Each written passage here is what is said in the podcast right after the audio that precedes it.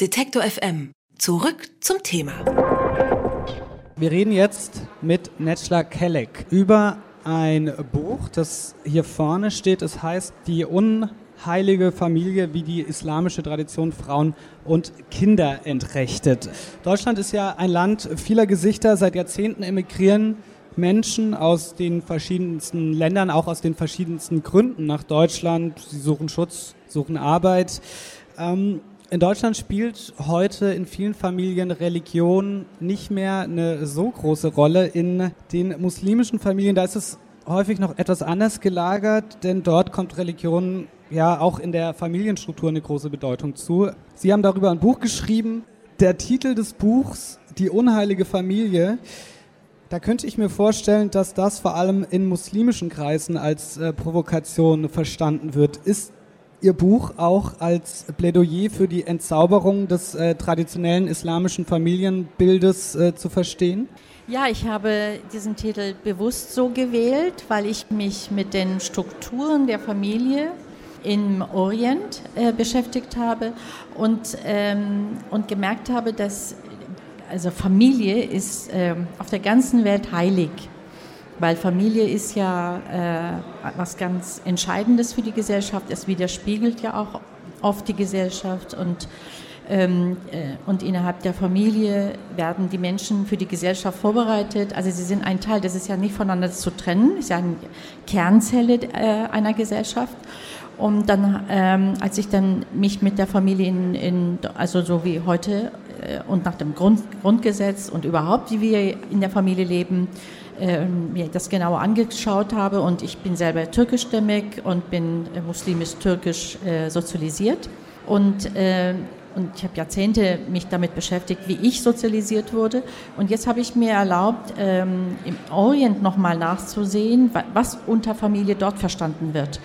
Und wenn Sie sich das genau anschauen, dann merken Sie traditionell, also wenn traditionell muslimisch, islamisch gelebt werden soll, dann kann man eigentlich nicht in dem Sinne von Familie sprechen.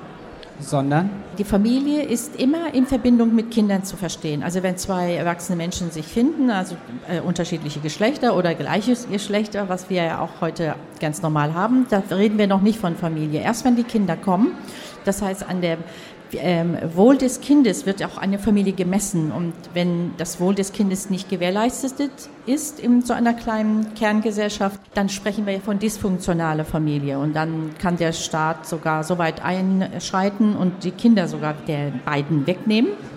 Und so habe ich mir das auch angeschaut in der islamischen Gesellschaft, welche äh, Möglichkeiten haben die Kinder zum Beispiel der Ich-Werdung, der Selbstständigkeit, wie weit helfen die Eltern oder die Verwandten diesen einzelnen Kindern, dass sie ihre Fähigkeiten entdecken, dass sie dabei begleitet werden. Und das fand ich nicht, sondern es ist eine Form von, von Zusammenkunft, wo äh, die, der Einzelne tatsächlich für diese Eltern oder für die Gesellschaft erzogen wird. Also dieses Ich in den einzelnen Kindern wird nicht, ist nicht vorgesehen. Woher äh, rührt das, wenn wir jetzt mal ein paar Jahrhunderte zurückgehen. Was, wie ist das historisch erwachsen? Das hat sehr äh, viel mit der islamischen Gesellschaftskonzept äh, zu tun. Bereits in den äh, Kriegen der, unter den Stämmen, wo daraus ja auch die Oma, also eine islamische Gesellschaft, entstanden ist, ist eine bestimmte Art der Kriegführung ähm, eingesetzt worden, wenn also ein Stamm einen anderen Stamm äh, angegriffen hat, es sei denn, sie haben sich gleich der Oma angeschlossen.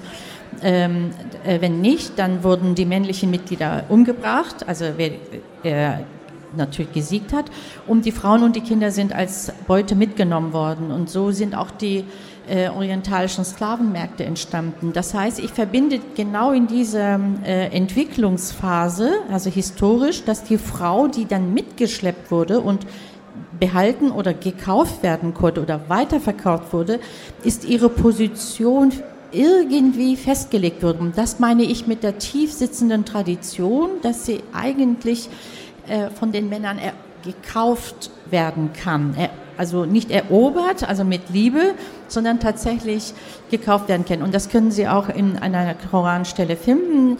Äh, der Mann steht über der Frau, weil er was von dem Besitz, was er hat, für sie was ausgegeben hat. Ähm, jetzt haben wir im christlichen Wertesystem in der Bibel, wenn wir da zurückgehen, auch Zeilen, die äh, aus heutiger Sicht mehr als äh, fragwürdig äh, erscheinen. Ähm, wenn wir jetzt aber mal bei dem traditionellen islamischen Familienbild bleiben, das Sie beschreiben, warum hat äh, sich das teilweise so hartnäckig auch bis in die heutige Zeit gehalten?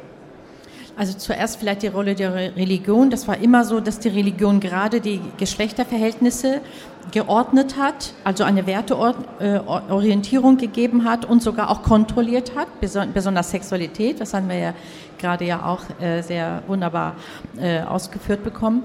Ähm, das hatte diese Rolle und äh, irgendwann durch die Aufklärung und, und auch die, durch die bürgerliche Gesellschaft haben die Bürger und Bürgerinnen sich besonders in Europa sich dieses Recht selber genommen, sich zu bestimmen, wie sie leben möchten. Das, heute sind wir hier und deshalb müssen wir vielleicht aus dieser Perspektive, das ist ja alles nicht lange her, der, äh, weil auch die katholische oder auch die evangelische Kirche gibt ja ganz bestimmte Werte vor, wie zwei leben sollen.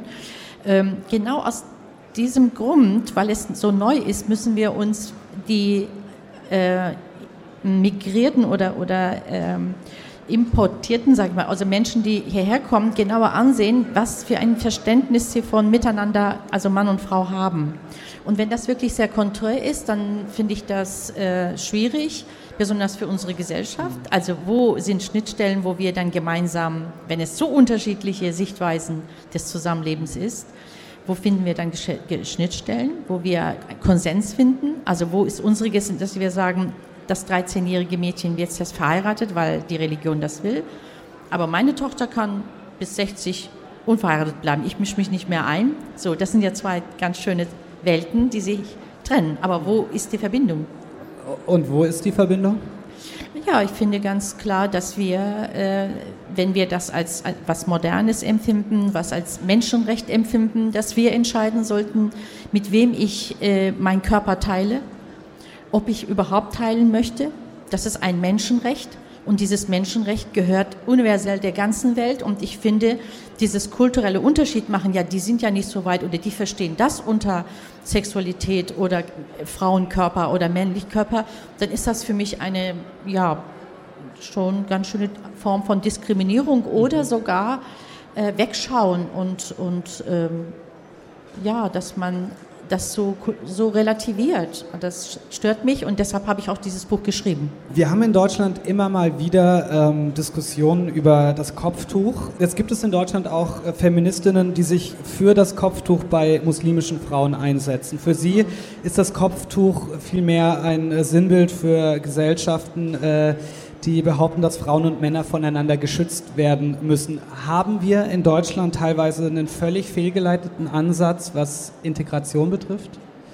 Wir haben, wir haben in, innerhalb unserer Gesellschaft, weil wir leben ja tatsächlich in einer für viele Menschen eine freie Gesellschaft. Und da ist es auch, vielleicht kann eine Frau äh, äh, sich entscheiden, Nonne zu sein und sich als Nonne dann sich zu kleiden.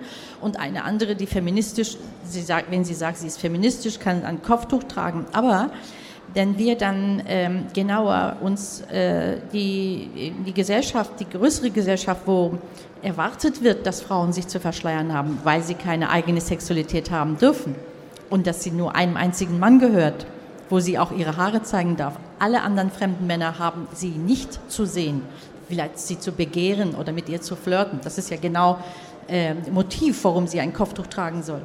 Wenn also die Mehrheit so lebt, dann finde ich, dass ähm, kann ich diese Feministinnen nicht ernst nehmen, dass sie so ein Symbol benutzen, um mir zu sagen, das ist Feminismus. Jeder kann das für sich in Anspruch nehmen, sich feministisch zu bezeichnen. Aber ich schaue mir immer die Motive an, wie jemand das begründet, warum das jemand begründet und in diesem Fall sage ich nein. Mhm. Vielleicht äh, fordern Sie auch äh, genau deshalb einen radikalen Neuansatz. Wie muss der denn aussehen, auch in der Politik? Also ich bin Vorstandsfrau bei Femme und wir haben eine Petition zum Beispiel letztes Jahr gestartet, ähm, wo wir darauf äh, Wert legen, dass Kinder nicht sexualisiert werden dürfen in der Schule zum Beispiel. Die Schule sollte ein neutraler Raum sein, wo sie kein Kopftuch, keine religiösen, das ist ja nicht nur bezogen auf Islam, keine religiösen Symbole belastet werden sollte, sondern die Schule ist für mich ein Werk, Lernwerkstatt, wo jedes Mädchen, jeder Junge die Fähigkeiten entdecken sollte. Was kann ich? Was, was ist eigentlich meine, meine Berufung, von wem ich das auch gekriegt habe? Und dabei sollte ich in der Schule begleitet werden. Und nicht dieses Kind, oh, das will die Familie so und sie muss beten, die muss fasten, die darf jetzt nicht mit, die darf das nicht, jenes nicht. Dass ich also auf dieses mitgebrachte Rücksicht nehme, ja, wo bleibt dann, dann ihre Fähigkeiten? Und da, genau darauf baut aber unser Lebenssinn und unser Lebens- und Dasein auf. Und da finde ich, dass der Staat wirklich sagen muss, so, das ist ein Raum, da sind alle Kinder gleich, alle lernen ihre Fähigkeiten. Und da müssen diese Symbole draußen bleiben. Und diese Petition läuft schon seit zehn Monaten. Wir haben jetzt 46.000 Unterschriften. Und wenn, wenn wir bald 100.000 bekommen, wollen wir das halt der äh, Regierung oder dem Bundestag halt einreichen, sodass wir hoffen, dass ein Initiativgesetz daraus entwickelt wird. Das sagt Netschla Kelleck, mit der ich über ihr Buch Die unheilige Familie gesprochen habe. Erschienen ist das beim Trömer Verlag. Es kostet 19,90 Euro. Vielen Dank für den Besuch. Ich danke Ihnen. Alle Beiträge, Reportagen und Interviews können Sie jederzeit nachhören im Netz auf detektor.fm.